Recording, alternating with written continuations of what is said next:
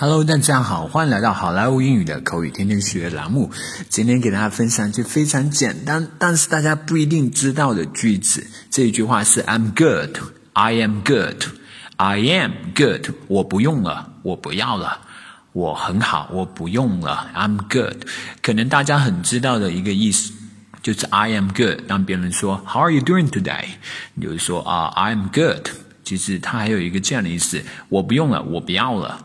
这样的话呢，有时候也会说成 "We are good"，我们不用了。好，接下来我们来看一个 dialogue。Selena, you should eat more. You eat like a bird. Selena，你应该多吃点啊，你吃的好少啊。No, no, I'm good. Thank you for this wonderful dinner. I really enjoyed it.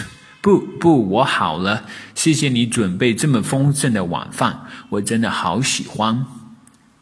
I'm glad you like it. 你喜欢吃，我真的好开心啊。Selena, you should eat more. You eat like a bird. No, no, I am good. Thank you for this wonderful dinner. I really enjoyed it. I'm glad you like it.